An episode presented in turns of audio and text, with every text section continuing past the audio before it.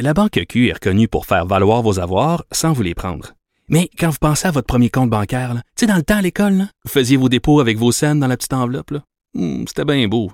Mais avec le temps, à ce compte-là vous a coûté des milliers de dollars en frais, puis vous ne faites pas une scène d'intérêt.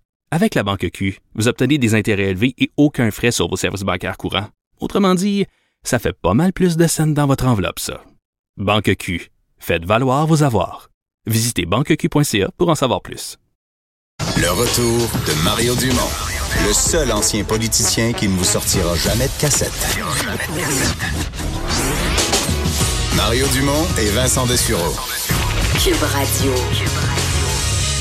Alors, euh, c'est un questionnement de tous ceux qui ont parlé de souveraineté. Le Parti québécois avait eu ces questionnements dans les années 70.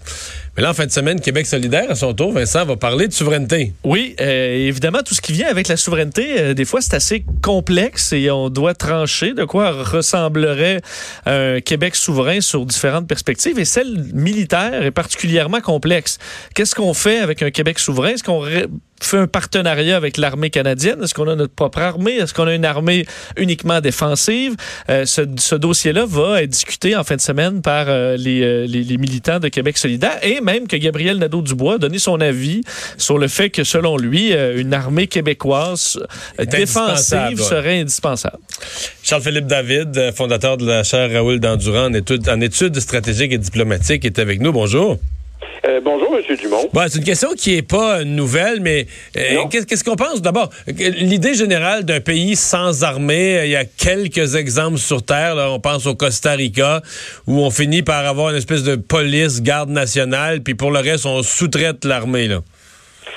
Alors voilà, puis déjà, je voudrais euh, préfacer mes remarques en vous disant, M. Dumont, que c'est euh, des questions qu'on avait euh, abordées, moi et des collègues, déjà il y a maintenant combien de temps? J'oublie, 30 ans? Oui. Lors du premier, euh, enfin, lors des études, euh, de, de, des études sur l'avenir d'un Québec souverain. Avant le référendum de 95. Sont intéressés par comprendre tous les modèles disponibles. On avait déjà, c'est tout archivé, ça, euh, fait des études sur les modèles possibles. Alors, toutes ces discussions-là, nous les avons déjà eues. Elles sont toutes écrites et euh, c'est fort intéressant. Donc, moi, comme vous, quand j'ai vu euh, ce que Gabriel Nadeau-Dubois a dit et le compte-rendu qu'on en fait, ben évidemment, j'ai souri parce que je me suis dit, ah, eh bien, encore une fois, on retourne à la case départ avec toujours la sempiternelle question, est-ce que le Québec a besoin d'une armée? Oui ou non? Et si oui, laquelle et dans quel cadre? Et euh, là, j'avoue que j'ai trouvé que les exemples qu'il donnait, ben, tout était mêlé. Ah oui? Il faut démêler ça parce que c'est, écoutez, euh, c'est comme euh, décrire, euh, comment dire, de quatre manières différentes une maladie et ça n'a pas rapport. Euh, par exemple, le cas de l'Islande, c'est vrai, l'Islande n'a pas d'armée, mais elle sous-contracte sa défense à ses alliés de l'OTAN. Alors, voyez ça, c'est un scénario. Par contre, si quelqu'un me dit l'Irlande, ben, c'est pas la même chose que l'Islande du tout, parce que l'Irlande a une armée, je m'excuse, l'Irlande a une armée, ce n'est pas un pays sans...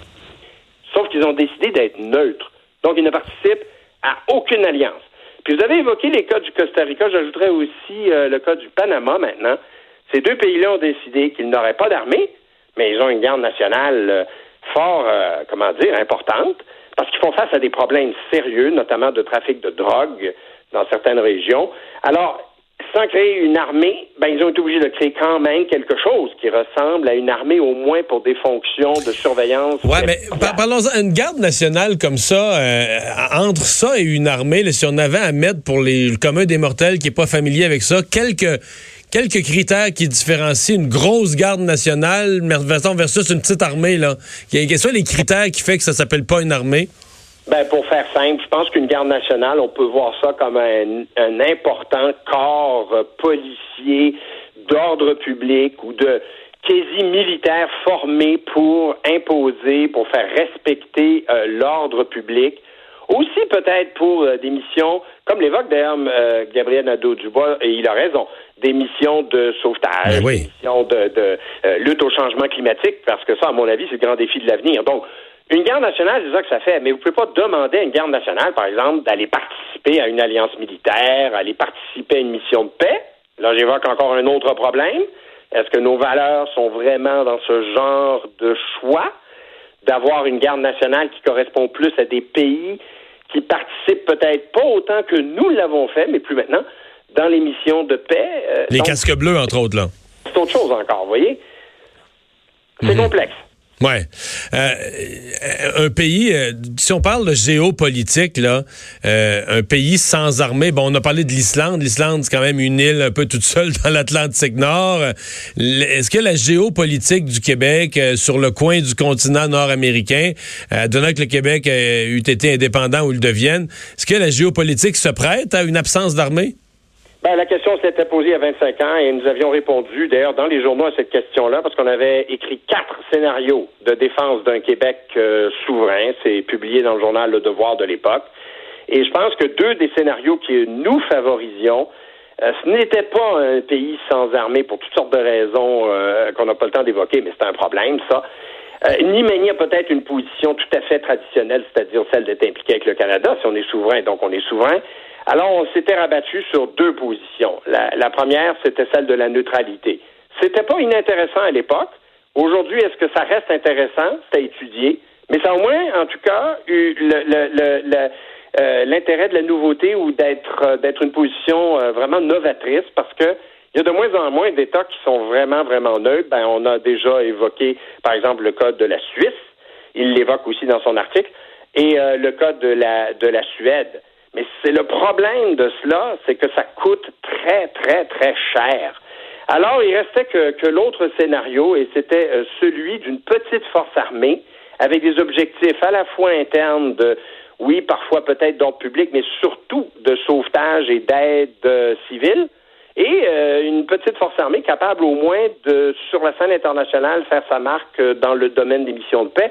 C'est tout ce qu'on voyait qu'on pouvait se permettre vraiment comme petite force armée euh, québécoise.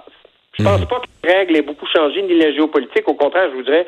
euh, Mais c'est fort, euh, mais, mais euh, ouais, professeur David, c'est quand même fort ce rêve là d'être pacifiste, de- de- d'un pays sans armée, d'un pays qui n'a que des bonnes valeurs, puis que tout le monde va aimer, puis qu'il y aura pourquoi pourquoi avoir une armée si tout le monde nous aime? Il y a un côté fleur bleue là qui, qui est toujours tentant, non? Ben, je vais vous dire, je vais répondre à votre question d'une manière euh, un petit peu différente et vous allez comprendre où je vais avec ça.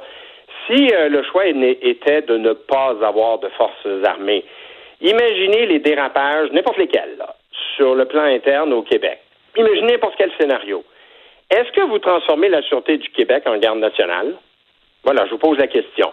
Est-ce que la population serait convaincue ou rassurée de savoir qu'au-delà de la Sûreté du Québec, il n'y a plus rien? Souvenez-vous, par exemple, de la crise d'Oka. Alors, toutes ces réflexions-là, vous comprenez, on ne peut pas régler ça en une minute, là. Mais ça mérite réflexion parce que c'est des choix très importants. Nous, euh, pour notre part, euh, on avait délaissé le scénario de la neutralité bien trop cher. On, on avait dit, je pense que ça prend une petite force armée, mais euh, qui soit bien définie en concordance avec les valeurs québécoises. Alors, pour répondre à votre question, non, on ne peut pas faire l'économie, je ne pense pas, d'une force armée. Et moi, pour ma part, je ne souhaiterais jamais que le Québec adopte le scénario ni de la, comment ils appellent ça, de la défense, enfin, un, Québec sans défense, d'une part, ni d'autre part, euh, je crois, l'idée de la garde nationale. Euh, voilà. Est-ce que, parce qu'une petite question, j'ai l'impression qu'au Canada, évidemment, notre armée n'est pas euh, impressionnante en nombre, mais je, si je me trompe pas, au niveau des forces d'élite, euh, on tire quand même notre épingle du jeu. Est-ce que ça, dans le cadre d'une petite armée québécoise, d'avoir une force plus très spécialisée qui peut intervenir dans des missions, donner un- vraiment euh, de, de se faire, euh, disons, euh, sentir dans certaines missions très sensibles, est-ce que ça, ça peut être moins coûteux, mais nous, nous donner quand même un poids sur la scène internationale? C'est une excellente question et je pense que contrairement à l'époque, ça maintenant, c'est effectivement le gagne-pain ou un des gros objectifs euh, des forces armées, en tout cas, de, on va dire au moins dans l'OTAN, euh, ce sont ces forces spécialisées, ces forces d'intervention spéciales. Et là, euh, ben, je ne sais pas si je dois dire que c'est un problème, mais enfin, l'enjeu, c'est que vous ne pouvez pas faire ça tout seul sans coordonner votre action, votre formation, vos, euh, vos objectifs avec les autres pays. Alors, si c'est effectivement quelque chose que l'on veut conserver comme, euh, comme option, ben, à ce moment-là, ni le modèle euh, sans défense, ni le modèle de la garde nationale euh, ne conviennent. Et ça, ça veut dire donc qu'on est encore de retour dans l'idée d'une petite, d'une petite armée. Mais vous avez raison de dire, on n'est pas un gros joueur, on ne pourra jamais être un gros joueur, donc on doit développer des niches donc des, des, des, des, aspects ou des dimensions particulières, donc peut-être celles que vous évoquez, pour, euh, pour, rester, euh, pour rester actifs. Sinon, écoutez, oubliez ça. D'autres vont s'occuper de nous défendre si on n'en a pas les moyens. Euh, ce qu'on appelle les forces japonaises d'autodéfense, ce que, ce que l'armée japonaise est devenue aujourd'hui au fil des années, depuis, la, depuis la guerre. Est-ce que ça, il y a une inspiration là-dedans? Ben, euh, ça, c'est, c'est un petit peu, euh, comment dire, c'est, c'est, c'est un peu de la supercherie entre nous, parce que il est bien vrai que le Japon euh, se voit interdit, en raison d'un article particulier dans sa constitution, de disposer d'une vraie force armée. Mais quand vous la regardez dans les faits, ben, c'est tout euh, comme une force armée. Non, on n'en a pas les moyens. On ne peut pas émuler ce modèle-là. Le Japon est l'un des principaux euh, joueurs dans le domaine militaire, malgré tout, et qui dépense plusieurs, plusieurs dizaines de milliers, de milliards, pardon, de dollars pour sa défense, 40, plus de 40, je pense, aux dernières nouvelles. On est très loin de ces euh, chiffres-là. Mais par contre, je voudrais être sûr de passer le message suivant. C'est quel que soit le modèle que euh, Québec solidaire voudrait bien promouvoir ou que n'importe quel parti souverainiste voudrait bien promouvoir, il reste que les enjeux à venir qui vont toucher le Québec, je parle des migrants climatiques, des phénomènes donc de migration, euh, les menaces euh, climatiques, vont exiger que quelqu'un ou une organisation s'occupe activement, et jusqu'à preuve du contraire, c'est l'armée canadienne, euh, à moins qu'on change de statut, qui va devoir s'impliquer énormément dans tous les désastres, toutes les crises qui nous attendent à l'avenir. Je pense qu'il faut le dire parce que c'est la réalité qui s'en vient.